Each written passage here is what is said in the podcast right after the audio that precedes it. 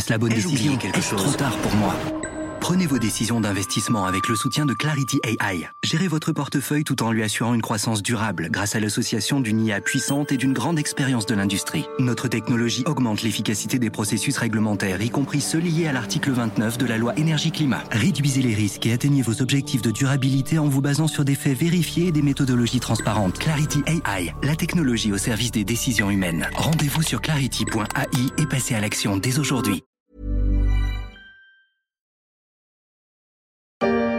C'est un panier un peu moins cher qu'il y a deux semaines. Dans le détail, entre le 12 mai et le 23 mai, le prix du lait est resté stable, tout comme la plaquette de beurre. En revanche, le prix des œufs a baissé, passant de 1,95€ la boîte à 1,89€. Journée spéciale pouvoir d'achat il y a quelques jours sur BFM TV. L'évolution d'un panier type dans un supermarché sur une quinzaine de jours. Cette semaine-là, les prix étaient plutôt orientés à la baisse ou stables, peu de hausse, hormis pour le filet de poulet ou la brosse à dents. On pourrait plutôt parler d'une accalmie, car selon les chiffres de l'INSEE, en mai, les prix ont augmenté de 5,2% en France sur un an, un record depuis 1985.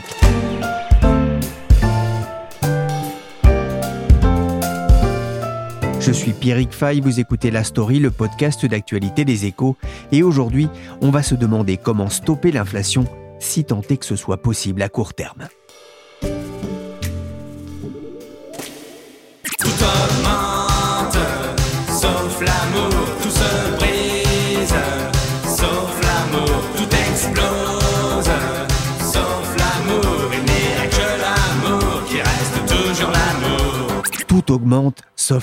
chantait Jackie, le copain de Dorothée en 1987. Mais au rythme où tout augmente, il faut espérer qu'il en reste un peu en magasin de l'amour. Quoi qu'en regardant les réseaux sociaux, on peut légitimement déjà se poser la question. Tout augmente, que ce soit les prix alimentaires, les produits frais, les services, c'est une hausse généralisée qui a porté l'inflation en France à plus de 5% au mois de mai. Un véritable tourbillon de hausse, raconte Nathalie Silbert dans Les Échos, alors que la croissance est en train de flancher. Car les Français commencent même à changer leur mode de consommation. Je vous en parlais il y a quelques jours dans un épisode de la story Inflation à tous les rayons. Cool Roger, cool. Cool, je voudrais t'y voir Jackie, car l'INSEE a prévenu que l'on pourra vivre encore de longs mois dans cet écosystème de hausse généralisée des prix, et si l'inflation était partie pour s'installer? Ça paraît assez probable. Jean-Marc Vittori est éditorialiste aux échos. Ça paraît assez probable parce qu'il y a toute une série de raisons qui poussent les prix à la consommation euh, à la hausse. La première, c'est évidemment la désorganisation radicale des circuits de l'économie mondiale, avec d'abord l'épidémie et puis ensuite la guerre. Et après, il y a d'autres raisons dont on savait qu'elles joueraient, qu'elles alimenteraient l'inflation plus tard, mais qui se produisent en fait maintenant, à commencer par la fragmentation de la mondialisation. Euh, on savait que ça se produirait. Et on a vécu une ère de mondialisation accélérée. On savait qu'il y aurait un retour de balancier. Le retour de balancier se produit plus vite et plus fortement que prévu. Et puis le deuxième point qui pèse sur les prix, qui va peser durablement, c'est la transition écologique. On a décidé de l'accélérer euh, avec l'épidémie, alors qu'on aurait pu la mettre de côté pendant quelques années. Et tout ça, ça nécessite des réallocations d'argent absolument colossales. Et ça va se traduire par des pénuries un peu partout qu'on finira par régler au bout de plusieurs années. La Banque Centrale Européenne a relevé drastiquement ses prévisions d'inflation pour la zone euro en 2022. Elle devrait atteindre 6,8%. En France, l'inflation est au plus haut depuis 1985, presque 40 ans. C'est un environnement que la plupart des chefs d'entreprise n'avaient jamais connu, s'inquiétait récemment le patron des patrons, Geoffroy Roux de Bézieux. Pour eux aussi, Jean-Marc, c'est un choc alors que la pression monte sur le niveau des salaires? Tous ceux qui ont connu l'inflation sont maintenant à la retraite. Il faut bien voir que le moment où les prix accéléraient, hein, c'était même pas les années 1980, c'était les années 1970, sous l'effet notamment du, choc pétrolier. Et donc, bah, ceux qui sont actifs dans les années 1970, maintenant, ils sont à la retraite. Et vivre dans un univers d'inflation, c'est quelque chose de très différent d'un univers où les prix augmentent pas ou très très peu. Et donc, il faut travailler autrement, il faut raisonner autrement, il faut discuter notamment avec les clients euh, beaucoup plus, il faut leur faire comprendre comprendre pourquoi les prix montent et puis ne pas faire ça une fois par an, mais faire ça plusieurs fois par an. C'est vraiment une autre façon de fonctionner qu'il va falloir réapprendre. J'ai entendu récemment un chef d'entreprise qui disait quelque chose d'amusant. Il disait, ben, j'ai discuté avec mes collègues en Turquie, ils ont plein de choses à m'apprendre. Et vous racontiez aussi dans une analyse à retrouver sur leséchos.fr que les discussions avec les fournisseurs devenaient compliquées. L'un d'entre eux citait récemment une offre de prix pour une commande valable deux heures. En temps d'inflation, la vie devient plus rugueuse, parfois plus injuste, les relations plus tendues, les occasions de perdre les pédales plus nombreuses et l'avenir plus difficile à discerner. C'est ce que vous écrivez, Jean-Marc. L'inflation, c'est une hydre, c'est comme la déflation. Une fois qu'elle a sorti la tête de l'eau, c'est compliqué d'inverser les tendances. Bah, l'image la, plus classique, hein, elle est employée par un dirigeant d'une grande banque centrale qui a dit bah, l'inflation, euh, c'est comme du dentifrice. Quand c'est sorti du tube, c'est difficile à faire rentrer et je crois que c'est l'image la plus prégnante. La question c'est de savoir aujourd'hui, est-ce qu'on a vraiment de l'inflation? L'inflation, c'est un mécanisme auto-entretenu d'emballement généralisé des prix et des salaires. Alors pour l'instant, on a des prix qui augmentent, les prix de l'énergie, les prix de l'alimentation. Ça commence à se diffuser dans d'autres domaines, hein, dans l'industrie, euh, dans les services. Aux États-Unis, le mouvement commence déjà à s'inverser, c'est-à-dire que c'est au contraire en train de se resserrer sur certains prix. Et puis surtout derrière, on n'a pas pour l'instant l'emballement généralisé des salaires. Cet emballement généralisé, il y a des signes aux États-Unis. En Europe, il y en a beaucoup moins. Ça ne veut pas dire que ça ne va pas se produire, mais pour l'instant, ce n'est pas encore là. Donc, euh, inflation, oui. Inflation durable, prolongée, capable de s'auto-entretenir comme elle l'a été pendant les années 1960 et 1970. Je crois que c'est trop tôt pour le dire. Je m'appelle Marcel Patulacci, brigadier chef et agent de la paix avant tout. Mais qui sont-ils, ces hommes? Non, ce n'est pas qu'on est euh, des surhommes. Nous sommes euh, a fortiori des hommes comme les autres. Euh, a fortiori, nous sommes donc euh, des hommes avant tout. Il faudrait un surhomme pour régler les problèmes de hausse des prix. Alors il existe d'ailleurs un gendarme de l'inflation, différent de, celui des inconnus. C'est la Banque centrale, c'est l'une de ses missions, si ce n'est sa principale mission, faire en sorte qu'il n'y ait ni trop ni pas assez d'inflation.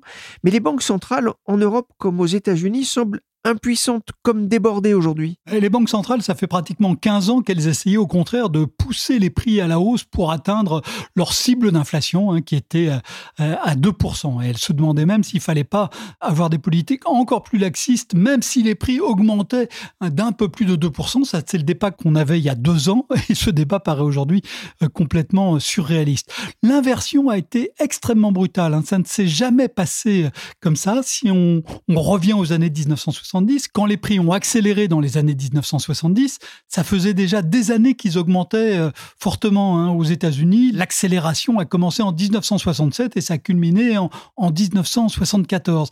Et donc, on avait une accélération progressive en fait des prix. Là, on était dans un univers euh, déflationniste jusqu'à il y a 18 mois. Et donc, le changement est extrêmement brutal. Pour les banques centrales, elles sont prises à, contre-pied. Elles s'efforçaient de soutenir la hausse des prix. Elles doivent maintenant euh, la freiner, la freiner brutalement sans casser l'économie. Et pour elle, c'est un énorme défi. À leur décharge, hein, on peut dire que si on regarde ce que disaient tous les experts il y a un an ou un an et demi, euh, il n'y en avait aucun qui avait prédit quelque chose qui ressemble un tant soit peu à ce qui se passe aujourd'hui. le risque, ça serait de, casser effectivement la, croissance et d'en arriver à un système de, de stagflation là, qui ferait peur à tout le monde, c'est-à-dire pas de croissance et de l'inflation. C'est ce qui s'est passé à plusieurs reprises euh, par le passé. Les banques centrales ont beaucoup de mal à casser l'inflation euh, sans casser la croissance. Et donc là, elles vont essayer cette fois-ci de relever ce défi. Elles ont des armes pour le faire. Hein. On comprend mieux ce qui se passe dans l'économie euh, qu'à 20, 30 euh, ou 40 ans. Elles sont euh, très vigilantes. Elles ont toute une série d'instruments aussi pour observer ce qui se passe et puis d'autres instruments qu'elles peuvent mettre en œuvre à côté de ce qu'elles utilisent contre l'inflation. Donc, elles vont s'efforcer de le faire, mais ce n'est pas du tout, du tout sûr qu'elles vont y parvenir. Vous le disiez, il y a des hausses de prix, mais pas encore hein, de hausse des salaires, ou en tout cas pas de façon générale on sent qu'il y a en France un gros problème de, pouvoir d'achat. Hein. Ça a été l'un des thèmes des élections présidentielles et encore euh, des élections législatives en cours. Le gouvernement prépare son plan contre l'inflation. Qu'est-ce qu'il peut faire? Alors, le gouvernement agit en fait dans deux directions. La première direction, c'est qu'il s'efforce de limiter la hausse des prix. Hein. C'est euh, l'exemple du bouclier tarifaire sur les prix de l'énergie, prix du gaz, prix de l'électricité et aussi d'une certaine manière prix euh, de l'essence et, des carburants. Et donc ça, ça a un effet qui est de limiter la hausse des prix et donc les revendications salariales pour l'instant, ça marche assez bien, avec l'inconvénient que ça coûte très très cher. Hein. L'addition se chiffre d'ores et déjà en dizaines de milliards d'euros. L'autre mesure, et c'est vers ça qu'on va aller maintenant, mais qui est beaucoup plus compliqué à mettre en œuvre, c'est des mesures ciblées, ciblées sur les gens qui en ont besoin, qui sont les plus frappés par la hausse des prix. On a une hausse des prix alimentaires et des prix de l'énergie, donc ça on sait que ce sont les ménages les moins aisés qui doivent payer le plus en énergie et en alimentation dans leur, dans leur budget, la proportion la plus élevée. Et donc on va essayer d'aider ces foyers qui sont particulièrement frappés par la hausse des prix. Mais c'est très difficile de bien cibler. On risque de donner de l'argent à des gens qui n'en ont pas besoin. On risque de ne pas en donner assez à des gens qui en ont besoin. Et puis on risque aussi de perpétuer euh, des comportements dont on sait qu'ils ne sont pas souhaitables, comme par exemple le fait euh, de choisir d'habiter très loin de là où on travaille, hein, quand on doit faire 80 ou 100 kilomètres aller et retour euh, chaque jour pour aller travailler. C'est quelque chose qui met en péril dès que les prix de l'énergie flambent. Mais on sait aussi que si on se place dans une perspective un peu longue, il faudra qu'il y ait de moins en moins de gens qui s'installent comme ça, très loin du lieu euh, où ils travaillent. Et donc, euh, si on donne de l'argent à ces gens-là, eh ben, ils vont continuer de se dire, ben, on peut le faire. Or, il va falloir faire autrement. Et donc, dans cette politique de soutien du pouvoir d'achat de ceux qui en ont besoin, il y a une contradiction qui va être très, très difficile à lever. Fini l'argent facile et illimité dans la zone euro. La Banque centrale européenne a confirmé ce jeudi l'arrêt de son soutien monétaire à l'économie via son programme d'achat d'actifs. Face à une inflation record, la BCE a aussi annoncé pour fin juillet la hausse de ses taux directeurs, une première depuis dix ans. La Banque centrale européenne a la manœuvre avec une première hausse des taux cet été, de quoi espérer rafraîchir un peu l'atmosphère de la hausse des prix, même s'il en faudra d'autres pour qu'elle soit efficace. En attendant, les marchés financiers font grise mine. La bourse de Paris pèse 16% depuis le début de l'année et Wall Street près de 19%. Bonjour Philippe Wechter. Bonjour. Vous êtes directeur de la recherche économique chez Ostrom Asset Management. La croissance ralentit en Europe et en France, les prix s'emballent. C'est le scénario noir craint par les marchés financiers? Ben, c'est un scénario très ennuyeux parce que euh, on aime bien la croissance sans inflation. Là, on a probablement peu de croissance avec euh, pas mal d'inflation. Donc c'est la dynamique euh, que personne ne, souhaite parce que l'inflation est toujours une source d'incertitude, une source d'inégalité et la faible croissance pénalise l'emploi. Donc ça fait une configuration très très désagréable. C'est d'ailleurs celle qui a été mise en avant dans les prévisions récentes de la Banque mondiale qui craint effectivement une situation de croissance très lente avec une inflation beaucoup plus élevée que celle qu'on avait l'habitude d'observer. En octobre dernier, un peu d'économistes, y compris au sein des banques centrales, pariaient sur une telle envolée des prix. Que s'est-il passé? Quel a été le, grain de sable? Euh, Je crois qu'il y a eu deux grains de sable qui ne sont pas les mêmes selon qu'on soit aux États-Unis ou en Europe. Aux États-Unis, le, changement de ton de euh, Jay Powell, euh, l'idée que l'inflation serait plus permanente qu'imaginée, est venue des salaires.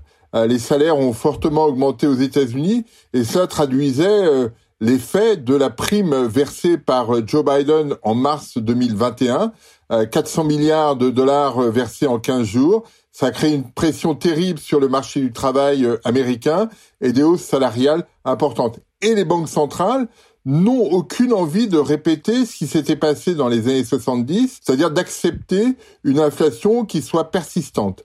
Donc dès ce moment-là, avec la hausse des salaires, Powell a pensé que l'inflation américaine pourrait être persistante et qu'en conséquence, il fallait réagir très vite. Et c'est ce qu'ils ont fait, ce que la Fed américaine a fait. En Europe, la perception est d'une nature très différente parce qu'il n'y a pas eu de relance euh, similaire à celle observée aux États-Unis. Donc les pressions au sein de l'économie étaient assez euh, réduites. Par contre, il y a eu des pressions très fortes en provenance euh, des prix de l'énergie et des prix alimentaires. Et ce phénomène a changé la perception qu'en a la, Banque centrale européenne après la crise ukrainienne. C'est le discours de euh, Christine Lagarde le 11 mai lorsqu'elle dit en fait les, les conditions ont changé, on a une crise énergétique durable, on a une crise alimentaire durable et en conséquence, l'inflation va s'installer dans la durée et nous, euh, banquiers centraux, devons réagir euh, face à cela. Donc on a deux visions du monde un peu différentes selon qu'on soit aux États-Unis ou en Europe. Il y a eu euh, le quoi qu'il en coûte aussi euh, en Europe, mais effectivement euh, sans avoir d'impact très fort hein, sur les, salaires des, Français. On le voit, leur, pouvoir d'achat a plutôt tendance à, diminuer, hein, notamment depuis le début de la crise ukrainienne, avec cette flambée des prix de l'or noir notamment, mais pas que. Est-ce qu'il est possible qu'il y ait là aussi, comme aux États-Unis, la mise en place hein, d'une hausse forte des salaires en Europe? Ben, Je n'y crois pas directement. C'est-à-dire que si on prend le cas de la France, par exemple, je trouve assez malin l'idée du bouclier euh, énergétique parce que finalement ce bouclier qui avait été mis en place avant la crise ukrainienne mais qui a été renforcé par cette crise ukrainienne et le choc que ça a eu sur les prix de l'énergie permet à la fois de limiter l'impact sur l'inflation et on voit bien que l'inflation française est plus faible que dans les autres pays euh, européens, qu'en Allemagne, qu'en Italie ou qu'en Espagne. Et euh, cela permet aussi, comme on mutualise le prix de l'énergie, ça permet de le sortir des négociations salariales en disant bah, finalement dans les négociations salariales, euh, la partie énergétique, celle qui est la plus préoccupante, eh bien est, est prise en charge par l'État et de ce fait-là, on ne le compte pas, si je puis dire, dans les négociations. Donc ça, c'est un, un facteur qui plaiderait pour une hausse modérée des salaires. Hein. Pour l'instant, c'est ce que nous dit la Banque de France, les négociations salariales sur le premier trimestre sont de l'ordre de 3%. On était à 1% il y a un an, il y a une hausse, mais on ne compense pas, il n'y a pas compensation du pouvoir d'achat. L'autre point néanmoins, et c'est une nouveauté sur le marché du travail français, c'est que les chefs d'entreprise nous disent on a un environnement qui euh, reste porteur sur le marché du travail et on ne trouve pas les salariés qu'on souhaiterait avoir. Les taux de vacances sont très élevés et donc euh, ça c'est un phénomène qui pourrait se traduire par euh, des pressions salariales sur certains secteurs assez marquées. Objectif aujourd'hui, demander d'une même voix une hausse des salaires. Dans la foule, Marie agite son drapeau rose. Pour cette agente de la finance publique, cette augmentation est une nécessité absolue. En tant que fonctionnaire, depuis 10 ans, on a perdu 20% de pouvoir d'achat. Les salaires, ils suivent plus du tout. Euh, les fins de mois sur Paris, quand euh, vous gagnez à peine plus que le SMIC, c'est euh, compliqué. La pression était forte sur le gouvernement avant même la présidentielle, comme on peut l'entendre dans ce reportage d'Europe 1 en début d'année. Le gouvernement prépare une nouvelle loi pouvoir d'achat. On parle d'un triplement de la prime Macron, du versement d'un chèque alimentaire, la suppression de la redevance télé, alors que la remise de 18 centimes sur l'essence est prolongée. Mais Philippe Wechter, ces politiques anti-inflationnistes favorables au pouvoir d'achat, est-ce qu'elles ne risquent pas aussi d'être source d'inflation? L'idée au départ, c'est de dire le prix euh, de l'énergie, le prix alimentaire vont être euh, plus élevés dans la durée. Et plutôt que de euh, subir le choc là instantanément, au moment où les, prix internationaux montent, eh bien on va les lisser dans le temps. Ça aura deux conséquences. La première, c'est que les salariés ne vont pas être bousculés immédiatement. Les consommateurs ne vont pas être bousculés immédiatement par la hausse des prix, et donc le, le choc macroéconomique sera plus limité. Et le deuxième point associé, c'est que en lissant la hausse des prix, c'est ce qui va se faire avec euh, toutes les mesures qui ont été prises. En lissant la hausse des prix, eh bien, on réduit le risque euh, sur la demande adressée aux entreprises. Donc, on on n'a pas d'ajustement brutal dans le comportement du consommateur, et derrière cela, pas d'ajustement brutal du côté des entreprises parce que la demande se serait effondrée. Donc ça a pas mal de vertus aujourd'hui et moi je crois que c'est plutôt une bonne idée. Il n'empêche que euh, les prix resteront élevés. Le bouclier euh, énergie, par exemple, a pour vertu de lisser la hausse des prix, mais pas de faire baisser les prix dans la durée. Et donc, euh, on va retrouver très rapidement un, un, prix du baril ou un prix de l'essence cohérent avec un baril à, à 120 ou 125 dollars. C'est normal, c'est comme ça que ça se passe, et c'est naturel de rentrer dans cette logique parce que le prix de l'énergie va être durablement élevé pour des raisons de d'offres. Euh, la Russie va offrir moins de, de pétrole, donc le, le, marché va être un peu déséquilibré. Et puis parce que euh, il est important d'avoir des prix élevés dans le cadre de la transition énergétique. Donc euh, on aura une inflation qui sera plus réduite parce que euh, les prix ne vont pas grimper au ciel sur le pétrole, par exemple, mais à des prix qui resteront élevés dans le budget des ménages. Donc on va avoir une, une différenciation qui va être intéressante à suivre et qui va bouleverser un peu le, le budget et la façon de consommer des ménages. Je bloquerai le prix de l'essence comme le Code du commerce me permet de le faire par une simple signature au prix auquel il était lorsque j'en ai fait pour la première fois la proposition et qu'on m'a rionné 1,40 le litre. Mais on voit la difficulté aussi pour le gouvernement de lutter contre l'inflation. Faut-il, dans ces conditions, en passer par un blocage des prix, au moins de certains produits, une solution réclamée par exemple par la France insoumise? On en a eu plein d'exemples de blocage des prix au moment euh, où l'économie était en pleine, euh, il y avait de l'inflation, etc on trouve toujours le moyen de, contourner. Le blocage des prix n'a pas empêché euh, des taux d'inflation très élevés en France dans les années 70. Donc c'est un leurre d'imaginer que euh, en cassant le thermomètre, on fera baisser la fièvre. Les banques centrales, euh, elles ont aussi leur rôle à jouer là aussi pour euh, essayer d'atténuer euh, les effets hein, de, l'inflation par l'arme des taux notamment. On anticipe une première hausse des taux l'été prochain en, France, enfin en Europe plus exactement. Est-ce que les banques centrales ont encore la capacité, après des années de taux nuls, à lutter efficacement contre l'inflation? Oui, en fait, les banques centrales ont retenu la leçon des années 70. À l'époque, elles n'étaient pas indépendantes, elles étaient, euh, euh, les, configurations étaient très différentes. Mais les gouvernements avaient, en France, aux États-Unis, en Angleterre, validé euh, une indexation des salaires sur les prix. Et en France, c'était une indexation unitaire. Une augmentation de, des prix se traduisait par une augmentation équivalente des salaires.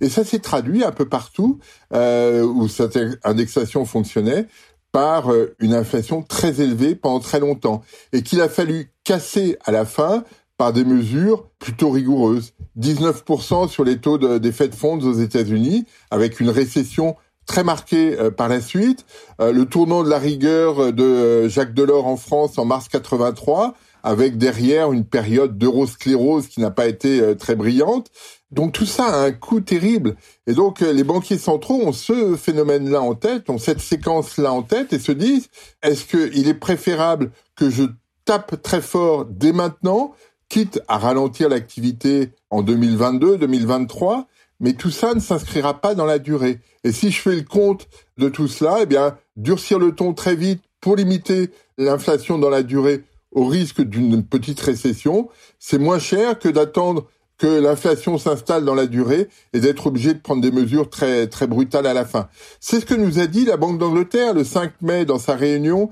Bailey, le gouverneur de la Banque d'Angleterre, nous dit euh, euh, l'inflation va rester élevée, la politique monétaire va être plus rigoureuse. Ça pourrait se traduire à la fin de l'année par une légère contraction de l'activité et on est dans cette logique. Alors Bailey n'a pas parlé, n'a pas utilisé le mot en R, euh, parce que c'est toujours très compliqué d'utiliser ce mot en R, mais euh, on voit bien que euh, l'activité va être pénalisée et les banquiers centraux sont dans cette logique et faisons de telle sorte que ce choc inflationniste s'inscrive le moins possible dans la durée. C'est ça l'objectif. La récession, c'est le vol de mort de l'économie, il faut pas prononcer son nom. Exactement. Harry Potter is dead.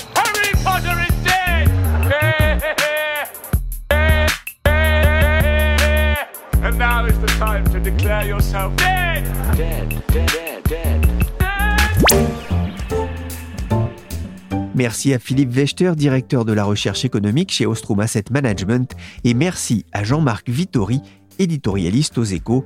La story s'est terminée pour aujourd'hui. Cette émission a été réalisée par Willy Gann, chargé de production et d'édition Michel Varnet.